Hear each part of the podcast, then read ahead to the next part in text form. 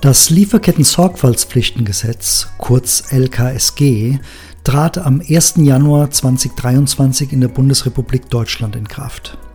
Das LKSG sieht vor, dass ab dem 1. Januar 2024 die in seinem Anwendungsbereich fallenden deutschen Unternehmen mit mindestens 1000 Arbeitnehmern sicherstellen müssen, dass die in ihrem eigenen Geschäftsbereich sowie in denen ihrer inländischen und ausländischen Zulieferer geltenden Menschenrechte, die auf den wichtigsten internationalen Übereinkommen beruhen, sowie eine Reihe von Umweltschutzmaßnahmen eingehalten werden.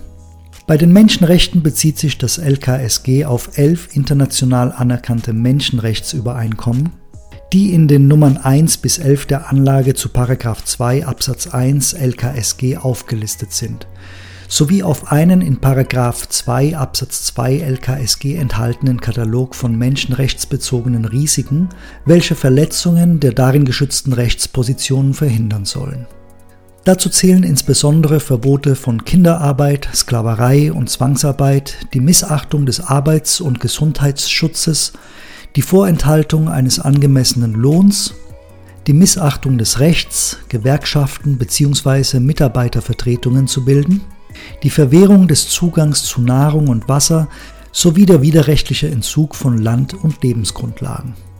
Was hingegen die Umweltschutzmaßnahmen betrifft, gewinnen diese an Relevanz, sobald eine Umweltschädigung mittelbar Menschenrechte oder die in 2 Absatz 1 LKSG und dessen Anlagen benannte internationale Menschenrechtsabkommen berühren.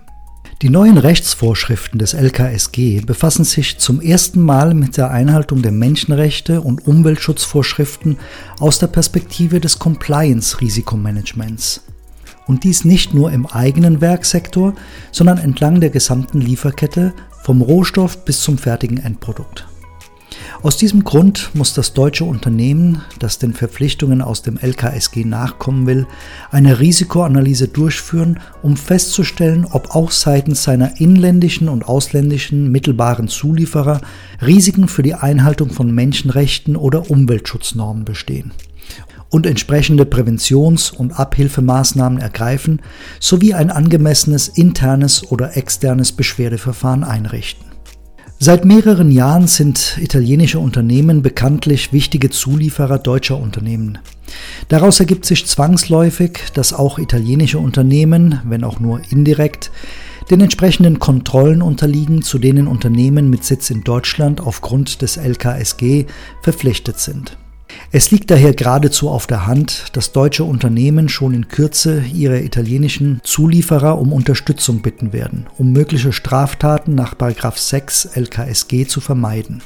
Aus Sicht italienischer Unternehmen geht es darum, den in Deutschland ansässigen Unternehmen, sprich ihren Abnehmern, die gebotene Zusammenarbeit bei der Durchführung der Kontrollen zu ermöglichen und vor allem nachweisen zu können, dass es sich um Zulieferer handelt, welche die im LKSG genannten Menschenrechte und Umweltschutzmaßnahmen respektieren. Dies wird den italienischen Zulieferern ermöglichen, ein wichtiges Wirtschaftsverhältnis aufrechtzuerhalten und sich gleichzeitig einen Wettbewerbsvorteil gegenüber ihren potenziellen Mitbewerbern in Italien und in anderen europäischen und außereuropäischen Drittstaaten zu verschaffen. In diesem Zusammenhang können die Pflichten, die für deutsche Unternehmen aus dem LKSG herrühren, in Einklang mit den Pflichten italienischer Unternehmen gebracht werden, denen diese aufgrund ihrer nationalen Compliance-Vorschriften bereits unterliegen. Ein kurzer Blick in das italienische Decreto 231 veranschaulicht, dass jene Unternehmen, die bereits über ein funktionierendes Compliance-Management-System verfügen, problemlos dieses anpassen können, um den Bedürfnissen deutscher Unternehmen gemäß dem LKSG gerecht zu werden. Das Compliance Management Modell wurde für italienische Unternehmen zum ersten Mal nach der Verabschiedung des Decreto 231 im Jahre 2001 eingeführt. Das Decreto 231 befasst sich mit der Verbandshaftung juristischer Personen, Unternehmen und Vereinigungen von gewissen Katalogstraftaten, die durch Geschäftsführer, leitende Führungskräfte oder Angestellte im Interesse oder zum Vorteil des Unternehmens begangen wurden. Ziel der zu Beginn des 21. Jahrhunderts eingeführten italienischen Gesetzgebung war und ist es, spezifische Straftaten, die innerhalb und zugunsten des Unternehmens begangen wurden, vorzubeugen und eine umfassendere unternehmerische Verantwortung gemäß Artikel 2086 Absatz 2 des italienischen Zivilgesetzbuches zu fördern.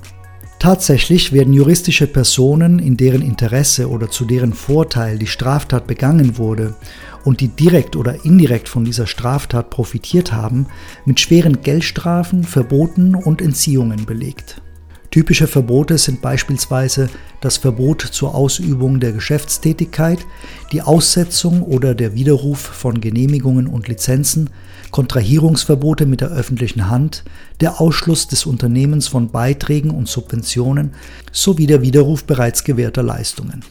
Da Unternehmen zur Vermeidung einer Verbandshaftung gemäß Decreto 231 angemessene Maßnahmen ergreifen müssen, um die Begehung von Straftaten zu verhindern und um eine Kultur der Legalität innerhalb ihrer eigenen Struktur zu fördern, wurden in der Praxis zahlreiche interne Kontrollen auf freiwilliger Basis entwickelt. Von der Schaffung von Aufsichtsorganen bis zur Ausarbeitung von Verfahren zur Meldung von Straftaten, von der Verabschiedung von Ethik- und Verhaltenskodizes bis hin zu spezifischen Personalschulungsmaßnahmen. Das wichtigste Instrument ist heute jedoch die Ausarbeitung und Implementierung eines Compliance Management System gemäß Artikel 6 Absatz 1 Buchstabe A und Artikel 7 des Decreto 231, das im Laufe der Zeit zur Stabs- und Bündelstelle der internen Regeln und Verfahren zur Vorbeugung von Straftaten und zur Verhinderung der daraus resultierenden Verbandshaftung des Unternehmens geworden ist.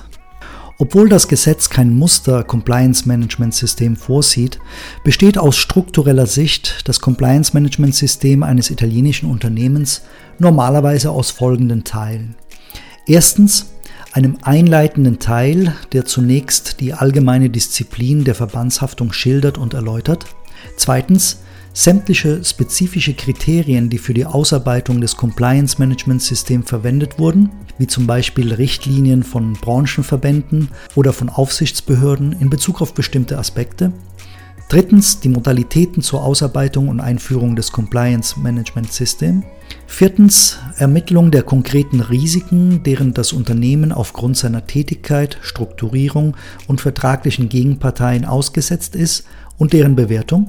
Fünftens Betriebsprotokolle, Policies, Codes of Ethics und interne Prozesse, die für ein geeignetes Risikomanagement erforderlich sind. Sechstens sichere Kommunikationskanäle, die dem Schutz von Hinweisgebern in Bezug auf das sogenannte Whistleblowing dienen. Siebtens Disziplinarsysteme und die entsprechenden Sanktionen. Achtens Zusammensetzung und Geschäftsordnung des Aufsichtsorgans. Und neuntens Anwendbarkeit des Compliance Management System im Rahmen der gesamten Konzernstruktur. Zu bemerken sei hierbei, dass ein gut ausgearbeitetes und korrekt implementiertes Compliance-Management-System zur Vorbeugung einer möglichen Verbandshaftung im Laufe der Zeit weit über seine ursprüngliche Natur hinaus an Wichtigkeit gewonnen hat. Die noch immer steigende Anzahl an Katalogstraftaten beweist auch außerhalb des Decreto 231, dass das Compliance-Management-System als Stabstelle und zentrales Präsidium einen hohen Stellenwert genießt. Eine Attraktivität, die über seine ursprüngliche Funktion zur Verbrechensbekämpfung hinausgeht und seine Anwendung auf Disziplinarbereiche ausdehnt, bei denen es sich nicht unbedingt nur um Strafsachen handelt. Das Compliance Management System stellt heute das zentrale Instrument einer ganzen Reihe von Compliance-Aktivitäten im Hinblick auf zahlreiche weitere Branchenvorschriften dar. In diesem Zusammenhang hat der italienische Gesetzgeber die Organisationsstruktur des Unternehmens nach und nach einer immer stärkeren Angemessenheitsbewertung durch Geschäftsführer und Vorstände unterzogen. Beispiele hierzu sind folgende. Erstens, das CMS kann gleichzeitig auch als äquivalentes Organisationsmodell der Aufsichtspflicht des Arbeitgebers im Sinne der Gesundheit und Sicherheit am Arbeitsplatz benutzt werden. Zweitens, das CMS führt zu einer besseren Legalitätsbewertung seitens der italienischen Wettbewerb- und Marktaufsichtsbehörde, was wiederum die Erfolgschancen bei der Zuschreibung öffentlicher Zuschüsse und beim Zugang zu Krediten steigert. Drittens, bei der Teilnahme an öffentlichen Ausschreibungsverfahren ist das Vorhandensein eines CMS geboten, um den Ausschluss vom Ausschreibungsverfahren nach der Verhängung von Sanktionen gemäß Decreto 231 zu verhindern, sowie um bessere Erfolgschancen in einem möglichen Rechtsstreit zu haben, der eventuell gegen den Ausschluss aus dem Ausschreibungsverfahren angestrengt wird. Viertens. Im Rahmen des neuen Insolvenzgesetzes gemäß dem Gesetzesdekret Nummer 14 vom 12. Januar 2019 kann das Vorhandensein eines CMS und dessen wirksame Implementierung im Sinne einer angemessenen Unternehmensführung positiv beurteilt werden. Fünftens, das Compliance Management System muss in der nicht finanziellen Erklärung gemäß dem Gesetzesdekret Nummer 254 aus dem Jahre 2016 beschrieben werden, mit dem Ziel, ein besseres Verständnis der Geschäftstätigkeit gewisser Unternehmen, wie zum Beispiel Banken, Versicherungsgesellschaften und Rückversicherungen zu fördern und befasst sich mit Umwelt, Sozial-, Personal- und Achtung der Menschenrechte. Aus allen oben genannten Beispielen geht hervor, dass die freiwillige Einführung des Compliance Management System und seine wirksame Anwendung zu einer Reihe von Vorteilen für italienische Unternehmen führt und dass letztere immer überzeugter darauf zurückgreifen. Umso sinnvoller erscheint es in diesem Zusammenhang zu prüfen, ob und wie weit italienische Unternehmen, die über Compliance-Management-Systeme verfügen, die erforderlichen Anforderungen des LKSG bereits erfüllen, um als rechtskonformer und damit bevorzugter Zulieferer von deutschen Unternehmen eingestuft zu werden. Dabei sollte nicht vergessen werden, dass das in Deutschland ansässige Unternehmen nach 7 LKSG bei Verstößen des italienischen Zulieferers gegen die im LKSG genannten Menschenrechte oder Umweltverpflichtungen zur Kündigung der Geschäftsbeziehung verpflichtet ist.